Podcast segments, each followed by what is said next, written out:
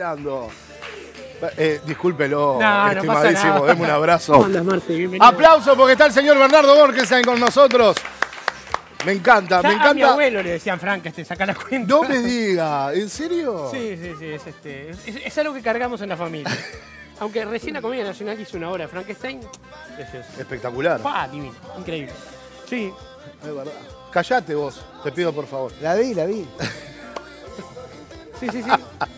¿Cómo le va, Bernardo? Impecable, por suerte. ¿Anda bien? La verdad que sí. Mitos Este, y realidades sobre esta lilacia. Recién te vi cortar ese, ese brunoise ahí. Yo llego a hacerlo a esa velocidad, va con cuatro No, dedos. no, no, no. Cada uno al César lo que es del César. Sí. Bueno, es este, una aliasia en realidad. Ah, bien. Este, es el Allium cepa, parienta del ajo, que es el Allium sativa. Este, yo personalmente detesto el ajo, es algo personal, viste que hay gente que no aguanta cilantro. ¿Pero usted lo detecta en una preparación, por ejemplo? Si está quemado, sí. Ah, lo Claro, de- lo porque ahí en la libera. habitación, no, no en la comida. Claro, claro, claro. Y no lo puede ver el ajo. No, No. no, no. no. Este, pero Ni- está. ni- en ninguna de sus formas. Sí, sí, este, asado y en forma de crema, ahí ya lo, lo llevo. Ah, cuando hacemos un puré de ajo. y lo- Exactamente. Ah, bien. No, y hay parte, hay platos que sí lo llevan y no puedes evitarlo. Un lemeyún o un hummus sin ajo no va. Pero está. lo que cosa- sabe de gastronomía locuras es de uno. impresionante. Pero bueno, la cebolla. eh, Yo voy a ir picando un poquito más es- mientras es que una- usted me un, explica este, todo sobre esto, un elemento para los que tenemos una cultura descendiente del Mediterráneo que es inevitable. sin duda. Salvo en los postres y hasta mermelada de cebolla se hace. Totalmente.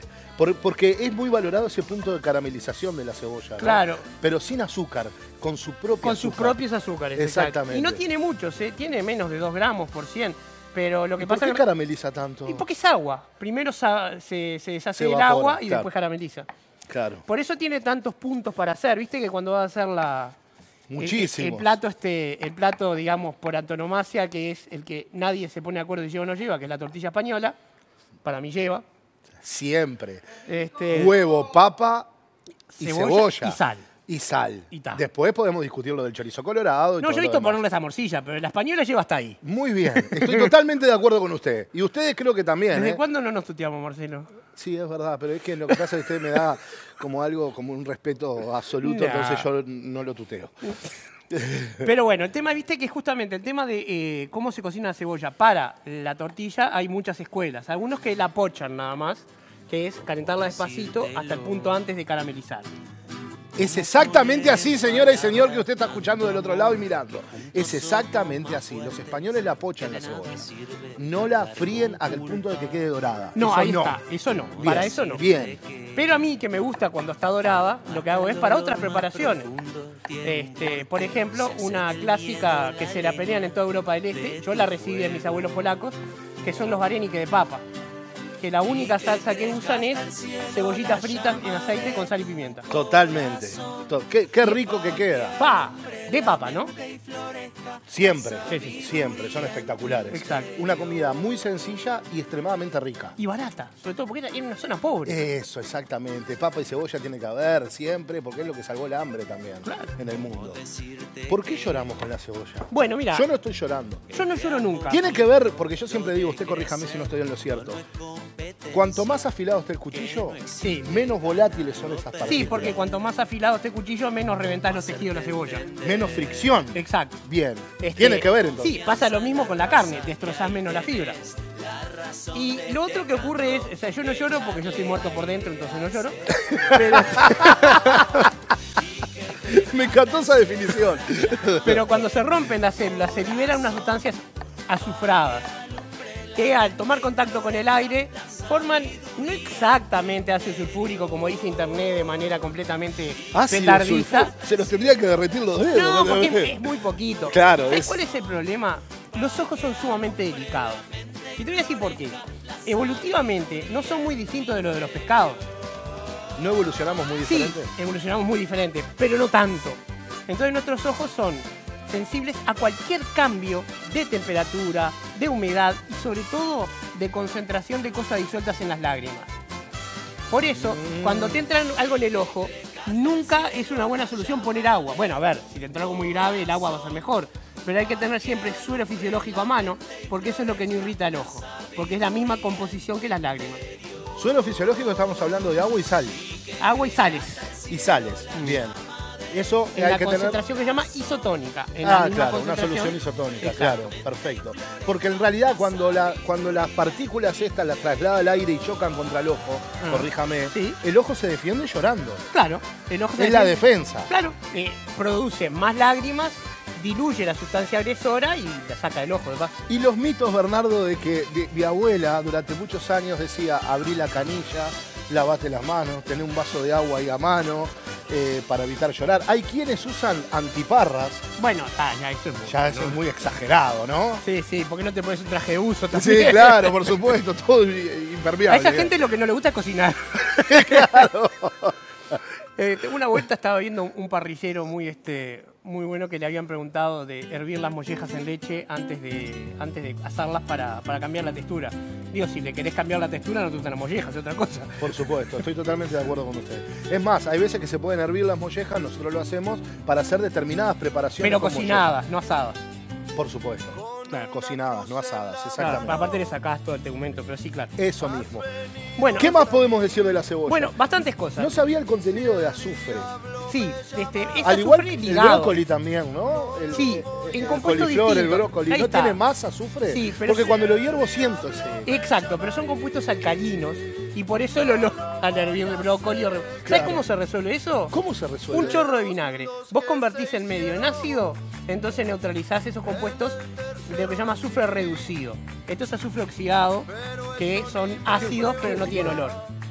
Este, es el clásico olor de los huevos podridos en distintas Totalmente. proporciones, digamos. Total, lo que aprendo con usted, por Dios. Con vos, Con vos, querido. Bueno, ¿Qué pasa. Mm. ¿Qué pasa con esta receta que hemos elegido? Porque aparentemente la cebolla tiene la particularidad de ablandar carne. Bueno, ¿Puede eh, haber alguna enzima que participe ahí? Sí, hay una enzima. eh, a mí no me ha resultado. Yo probé todas las ablandadoras. ¿Sabes lo que me resultó? El jugo de ananá.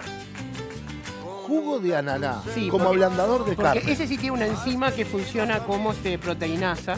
Este, y el jugo de ananá me ha funcionado. Y todavía mejor funcionan las semillas del mamón o la papaya. Sí, claro. Esa tiene papaverina, papaína, perdón.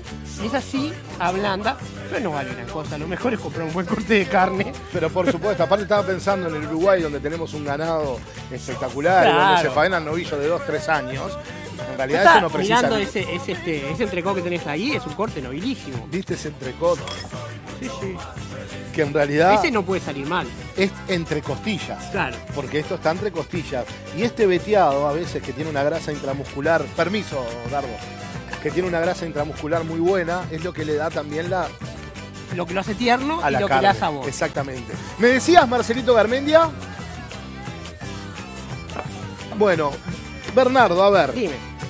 Vamos a cocinar un poquito de cebolla en brunoise. Ah, disculpa, sí, mientras Sí, cocinas la lo que quieras, Y decime. además tiene este, efectos eh, antioxidantes la cebolla. Tiene dos productos, el canferol y la quercetina, que este, se están estudiando como muy buenos suplementos nutricionales eh, de- del lado de los antioxidantes.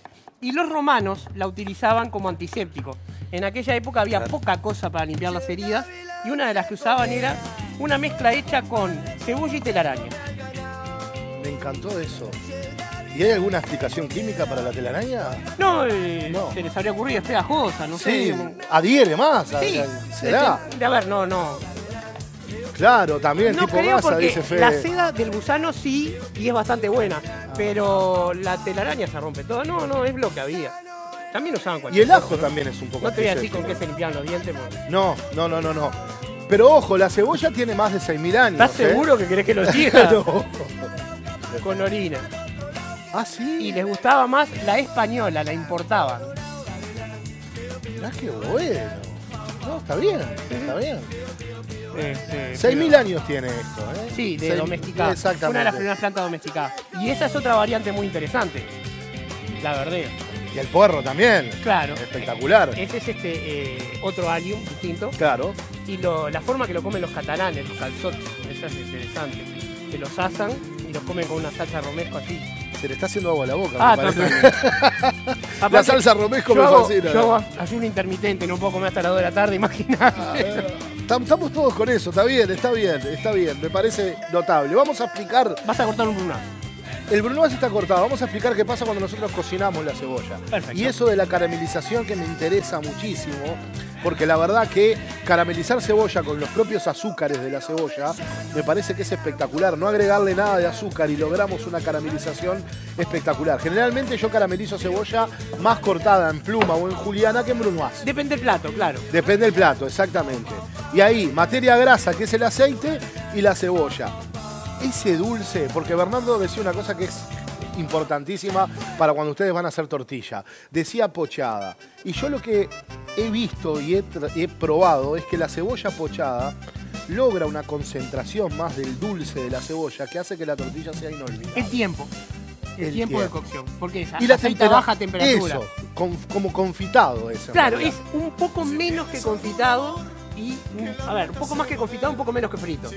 Exactamente. Claro. Exacta. Requiere un dominio y una práctica importante. Estoy asombrado de sus conocimientos culinarios, aparte de los químicos. Realmente. Vamos a tener que cocinar más seguido con ¿Cómo usted, no? me parece. Claro que sí. Bueno, muy bien. Comenzamos. ¿Qué es lo que está sucediendo? ¿Qué porcentaje de agua tiene la cebolla? ¿Puede ser un 80 y pico por ciento? No, no, más, más, más. ¿Más? Un 90. Un 90. Sí, a ver, eh, la cebolla se vende en distintos estadios de secado, ¿no? Claro. Este, así que depende. Esa verdeo, por ejemplo, tiene más que una cebolla seca. Pero básicamente una cebolla es todo agua. Todo lo demás viene. Y fibra, hay una gran cantidad de fibra, es un buen aporte de fibra. Y apuro mucho más. eh, eh, Bueno, la sal la hace sudar, ¿no? Le saca el agua para afuera. Deshidrata. Sí, dependiendo del de, el plato que quieras y el punto que le des, es un ingrediente diferente. Yo lo que no soy amigo es cuando haces una ensalada mixta A de matar la cebolla. Me gusta la cebolla como es.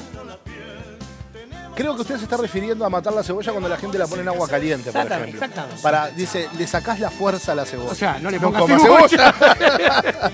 claro, no coma cebolla, exactamente. Para mí la cebolla. Y la cebolla roja. Sí, La particularidad de la cebolla roja es que es menos invasiva que la cebolla blanca. Sí, y el tiene un color. po- y el color. que tiene antocianinas, que son unos productos muy interesantes que le dan el color. Y este viste un plato de una manera diferente. Totalmente de acuerdo. Vos, por ejemplo, haces una criolla con cebolla colorada y el plato resalta distinto. El color es espectacular, Claro. le hace de rojo intenso que está Incluso buenísimo. para hacerla, cortarla en pluma y hacerla picle. Hacerla eh, Encurtida, encurtida. encurtida. Usted sabe que eh, un cocinero asiático, el señor Danush Kenilanda, que siempre hablamos acá en el programa, me enseñó a hacer unas cebollitas para acompañar un curry o un arroz biryani de esos que van salteados y él agarraba en abundante aceite, cortaba mucha cebolla en juliana y le dejaba hasta el punto casi de pasado de caramelizado, bien dorado y crocante. Eso iba por arriba del arroz y esa combinación de la cebolla crocante con ese arroz biryani con todas las especias No, era no, no. inolvidable. ¿Cómo manejan las especias además, no? Son Cuando increíbles. Tienen un display de especias y van Claro. agregando esto y lo otro. Y a la velocidad que las manejan. Bueno, a mí me gusta mucho la cebolla que hay entre caramelizada y Maillard, ya que estábamos hablando el otro día de Maillard. De la reacción, exacto. Este, me gusta mucho, eso, ese chip de cebolla puede ser interesante para muchas cosas. Este, pero personalmente este, lo tengo asociado con la infancia con los Varenique, entonces un- el color marroncito y los bordes Ah. este, es y impresionante. si a ustedes, y con esto nos vamos de la cocina, le agregan papa cortada pailé, boniato, remolacha y zanahoria y mezclan la cebolla, hacen como unos chips de vegetales con esa cebolla. Terrible snack saludable. Terrible snack saludable. Sí, sí. Señores, se merece mucho más que este enorme aplauso que le vamos a dar al señor, al profesor, al grado 5, el ¡Eh! señor. Sí, usted es un grado 5. Bernardo Borges, gracias y los espe- No, lo esperamos en 15 lunes que días. viene, no, el lunes que viene. El lunes que viene está Sí, acá, sí, pero señor. por supuesto, el lunes que viene.